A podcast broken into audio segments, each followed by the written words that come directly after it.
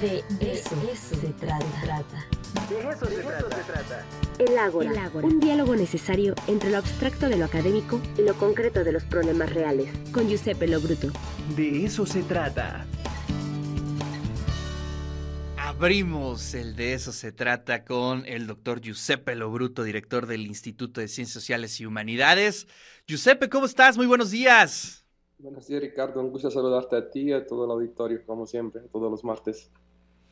Bueno, pues este se tiene que hablar del tema, ¿no? Esto está caliente, el barrio está caliente, dijeran los puertorriqueños, México y España en un este pues en un diálogo este muy interesante y pues tu punto de vista, Giuseppe. Claro, como hago en mis clases, creo que hay que tener perspectiva histórica cada vez que se habla de un fenómeno, de una, de una diatriba que pasa en tres países. Acordémonos que España es a partir del 2000, de la entrada en vigor del Tratado de Comercio entre la Unión Europea y México, que empieza una serie de inversiones fundamentales para América Latina y México se vuelve, después de, de varios años, el primer país para España de inversiones en América Latina. Para México, España es el segundo país. Pero me gusta mucho lo que dice Juan Carlos Monedero. A lo mejor lo que está pasando es que el ministro de, de Relaciones Exteriores español, Álvarez, eh, representa la deriva derechista del Partido Socialista Obrero Español. Es decir, eh, no se da cuenta también cómo eh, lo que hizo Iberdrola en este invierno, subiendo los precios del gas y del petróleo a elementos, a, a precios nunca vistos, y eh, no obstante el gobierno español había, de PSOE y de Unidas Podemos, había puesto como acuerdo el de parar estas grandes multinacionales.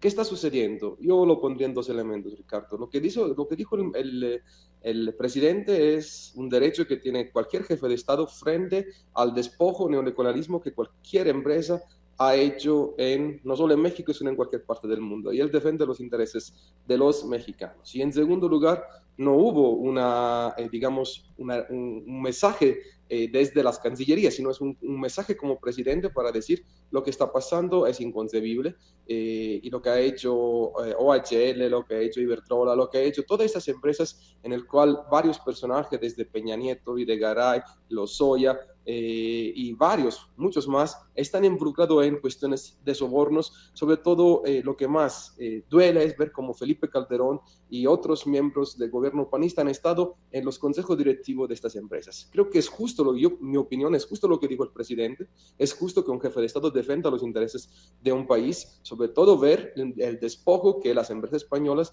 eh, han hecho. Ahora, no significa que, que México no necesita de las inversiones extranjeras, claro que las necesitas, pero creo que hay que respetar también el derecho internacional privado, hay que respetar los acuerdos y sobre todo evitar que hay sobornos eh, y sobre todo evitar que todas estas cumbres que impulsó ese rey emérito que hoy es enjuiciado, se escapó en Abu Dhabi, eh, porque ni en España lo quieren, y ese rey emérito junto con eh, Fox y Calderón andaba haciendo cumbres eh, por toda América Latina, impulsando según los intereses de los pueblos, sin embargo lo que impulsaban eran los intereses de sus bolsillos. Como decía Chávez, los políticos van de cumbre en cumbre, los pueblos van de valle en valle. Me gusta esta frase, me gusta esta gran análisis que hace Juan Carlos Monedero, que considero uno de los más grandes cientistas sociales que hay en España y en Iberoamérica. Y bueno, eh, así empezaría yo de manera provocatoria, Ricardo, como en mi estilo. Este, el primer saque, el primer saque. sí, bueno, es. sí, la verdad es que es algo bien complejo, ¿no? Eh, entiendo que pues estos monstruos, estas empresas siempre jugaban en, en terrenos muy a su favor.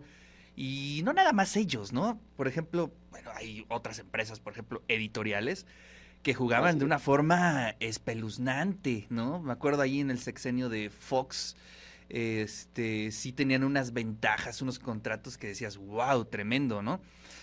Pero eh, esto nos está afectando, Giuseppe, a la política o a la postura de un país ante las energías limpias o cómo, cómo el, gobierno federal entonces va a darle la vuelta a estas empresas y cumplir con los requerimientos internacionales, con la responsabilidad social, con pues con temas que son, este, tú lo has dicho aquí en este programa, que son prioritarios el tema eh, de las energías limpias, ¿no? De, de cuidar nuestro medio ambiente.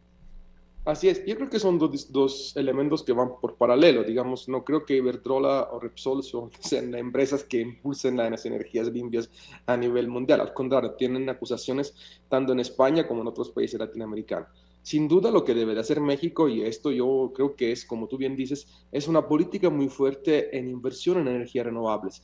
Y claro, todo este debate que, se, que estamos hablando, que se va a conectar con la reforma de la eléctrica que va a haber, va a eh, crear mayor tensión en cuanto a qué estamos haciendo y qué vamos a hacer en los próximos 30 años, diría yo, no en los próximos tres años que vienen, para transformar energéticamente a México. Un país que recibe muchísima eh, eh, sol, muchísimo viento, donde puede utilizar claramente toda esta energía para hacer esta transformación energética. No es España, claramente. Eh, lo que estamos viendo hay que verlo en un contexto global.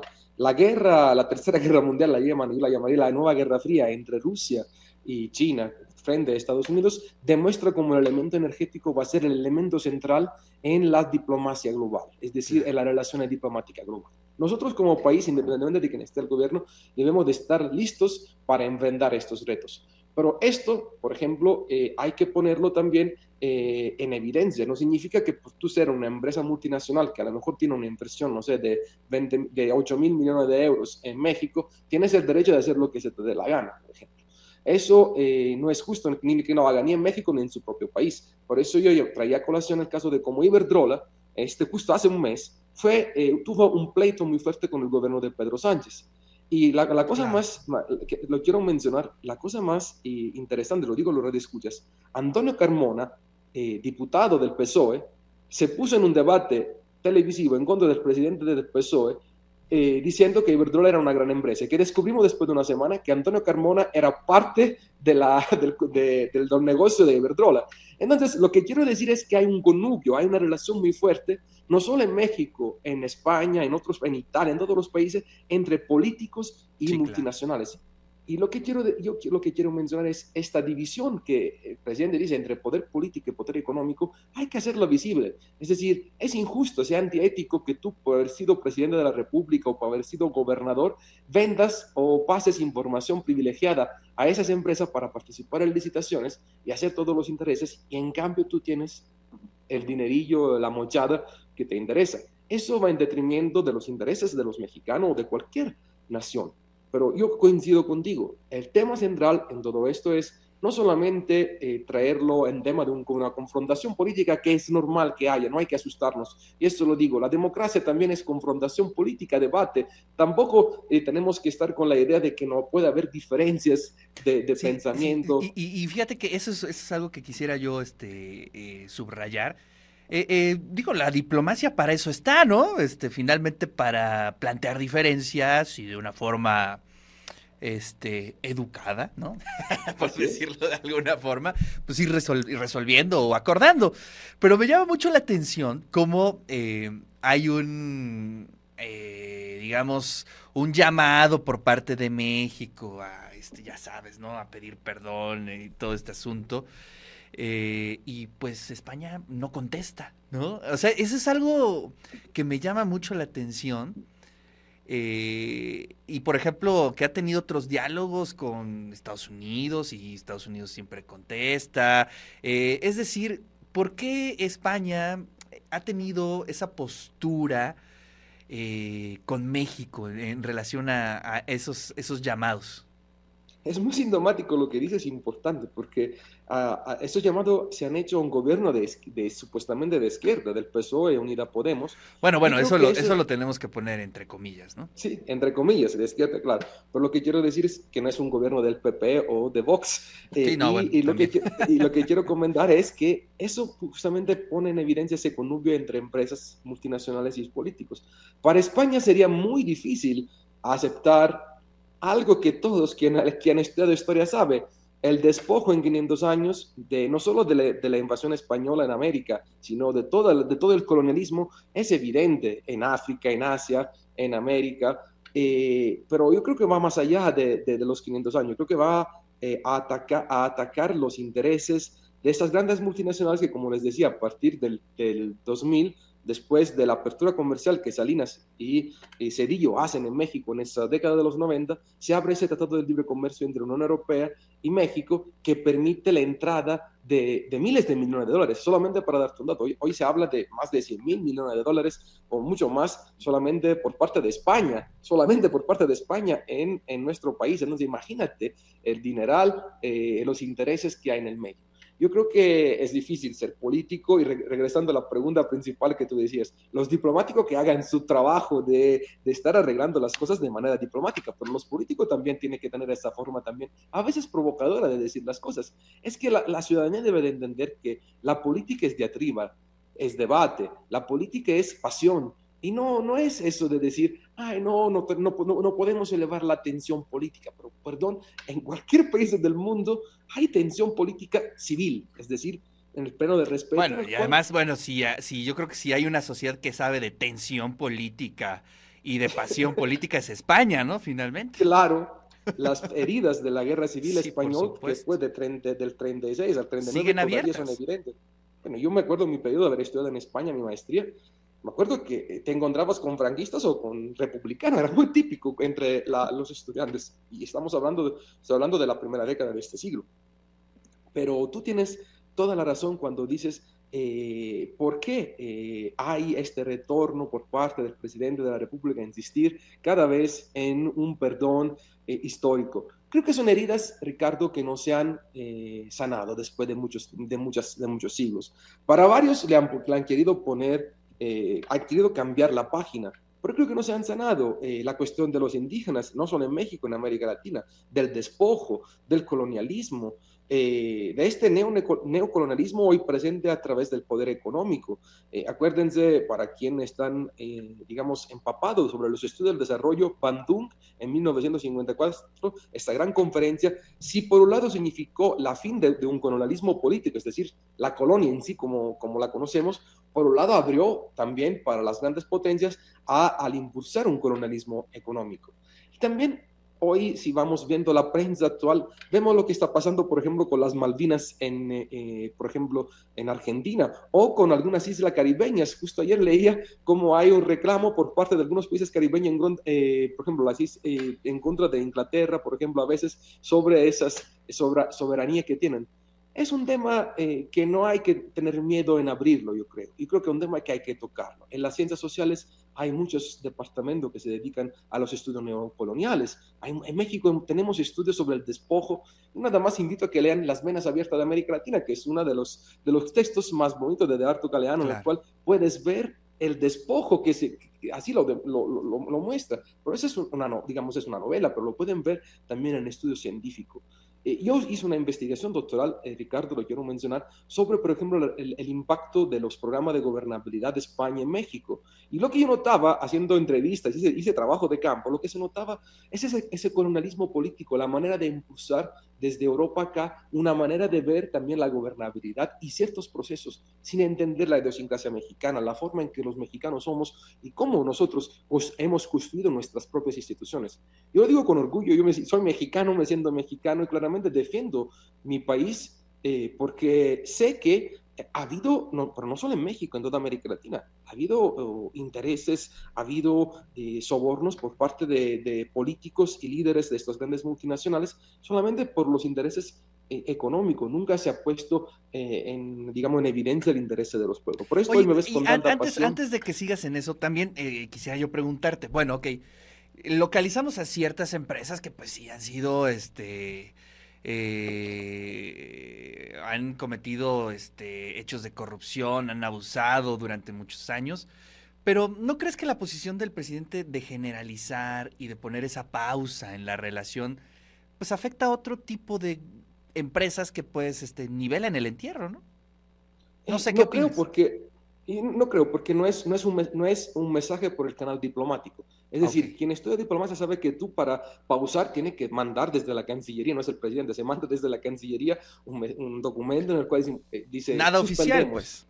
No es, es, una, es una opinión del presidente que invita además a, eh, digamos, a las empresas españolas a tener un comportamiento más ético para poder seguir invirtiendo eh, en México. Pero eso también, Ricardo, refleja la tensión política que hay, en, que hay en nuestro país. Es decir, todo este contexto que estamos viviendo es la manera en que la prensa evidencia ese hecho y lo pone como el centro de la atención de la semana, por ejemplo, o del mes porque la tensión política en nuestro país es fuertísima en este momento. La revocación de mandato, eh, eh, la cuestión de la democracia. Yo, hoy estaba escuchando, justo antes de llegar a mi oficina, justamente con Fernando Canales se estaba comentando cómo es posible que ahora Loret de Mora es considerado como el paladín de la democracia cuando es uno de los periodistas más corruptos con el, con el escándalo de la francesa que, que, se montó. Ahora, no significa que no se debe de investigar, creo que se debe de investigar, pero llevarse todo esto a, a ponerte como el paladín de la democracia me parece absurdo. Creo que hay que poner en el contexto los temas, hay que, poner, hay que analizarlo también, en, situarlos, eso creo que la palabra, situar estos temas y darle el peso justo que se necesiten. Es decir, si de acá a mí me, me recortan una, algo que yo dije en esta entrevista, puede ser, eh, digamos, eh, se le puede cambiar el sentido de las cosas. Porque yo te entrecorto de una entrevista lo que estoy diciendo y quien está escuchando está pensando eh, que Giuseppe quiso decir esto. No, hay que ver todo el contexto del discurso. Por eso es importante la información y siempre he dicho, de eso se trata. A mí me gusta tu programa, no solo porque tengo la posibilidad de poder participar, porque es posible, digamos, poder externar los puntos de vista eh, independientemente de las ideologías, independientemente eh, de, lo que pensamos, porque permite tener una, opinión completa. Y no estoy, no, no estoy acá para convencer al, al auditorio, sino para expresar mi punto de vista. Creo que ese es el valor de la información hoy. Hoy la información juega un papel determinante en la creación de conciencia de los ciudadanos. Eh, quien, digamos, emite información tiene una responsabilidad enorme, porque con eso eh, puede causar tensión a nivel societal muy, muy fuerte. Y lo digo con esto, digamos, yo creo que es importante lo que dice un presidente, pero llevarlo a un nivel así tan grande, claramente saltaron en España, saltaron acá, porque varios analistas dicen, pero a ver, eh, hay que analizar el contexto político, el contexto histórico, hay que ver las relaciones entre el PSOE. Bueno, y los temas legales que van más allá siempre de eh, los comentarios y las conversaciones, ¿no? Claro, nadie habla de los Lozoya que le van a dar 46.5 años de cárcel. Nadie habla de García Luna que está en la cárcel en Estados Unidos. Nadie habla de todos los escándalos de OHL o de, o de Iberdrola o de Repsol. No sé, digo, la prensa quiero decir, no le da ese peso. Claramente, claro que sale la nota, pero no se le da ese peso de la primera plana. Claramente, eh, la tensión política lo que hace es, hay intereses en juego acá. Tú, tú hablabas justamente de los intereses editoriales. A ver, si hagamos un estudio, ¿a quién pertenecen los grandes eh, periódicos en México. ¿Quiénes son los dueños de los grandes periódicos? Los dueños de la información. Eso es una investigación que, que, está hecha, que te da cuenta de, que, de cuál es la política editorial de, de, de, un periódico, de una revista. Y bueno, eso es libertad. Claramente ellos publican, pero también tenemos el derecho, quienes somos analistas sociales y que nos, quienes nos dedicamos a estudiar México en el contexto global, por ejemplo, a, entender esas relaciones geopolíticas, esas relaciones eh, diplomáticas. Vuelvo a decir, no tenemos que tener miedo como ciudadano en que haya, eh, se eleve este, la tensión política. Eso significa también que algo que ha pasado en los últimos años es que ha habido una mayor concientización política sobre los hechos de la cosa pública, cosa que era muy importante. Claro. Bueno, ese es mi punto, ese es mi punto. No, no, no. Muy bien, y sí, efectivamente, para eso son estos espacios para expresar los puntos de vista y pues entender eh, los contextos, ¿no? Porque sí, no, no es cualquier cosa, Giuseppe. Este, creo que es importante tener la mayor información eh, posible, los distintos puntos de vista pues para que la audiencia saque sus conclusiones y pueda ubicarse y actuar y opinar y entender qué es lo que está pasando en este país. Oye, antes de irnos, quiero pues, compartirte una, una nota que seguramente te va a gustar. Ya nos vamos en otro sentido, ¿eh? pero dice acá, el café expreso italiano es, además de un sabroso sorbo de cafeína, un rito social y cultural en Italia, donde es considerado un tesoro nacional digno de convertirse en patrimonio inmaterial de la UNESCO. Tremenda nota, ¿eh? Y dije, no, pues esto se lo tengo que comentar a Giuseppe. Mira, acabo de tomar, ah, aquí en el instituto ya he, comprado mi, cafetera, expreso, porque yo soy un amante del expreso y es un rito social realmente qué bueno que digo, no sabía que lo van a, poner como patrimonio de la humanidad. Pues ya está, dice aquí, dice, los italianos beben ¿eh? alrededor de 30 millones de cafés expreso al día. Del norte al sur, de Venecia a Sicilia, en tazas de porcelana o vasitos, con o sin una gota de leche. Pero para todo es un gesto de convivencia y ya se está proponiendo como patrimonio inmaterial de la UNESCO. Maravilloso. Perfecto, y te, yo te invito a uno eh, cuando quieras, acá, para que nos tomamos un cafecito, un espresso. Y la bazza, no quiero hacer publicidad, pues la verdad es, ese tostado es buenísimo. Muy bien. Giuseppe, pues te mando un fuerte abrazo y nos escuchamos la siguiente semana. Así es, un fuerte abrazo a ti y a todos los redes escucha. Cuídense mucho. Chao. Bueno, pues ahí está la columna de Giuseppe Lo Bruto.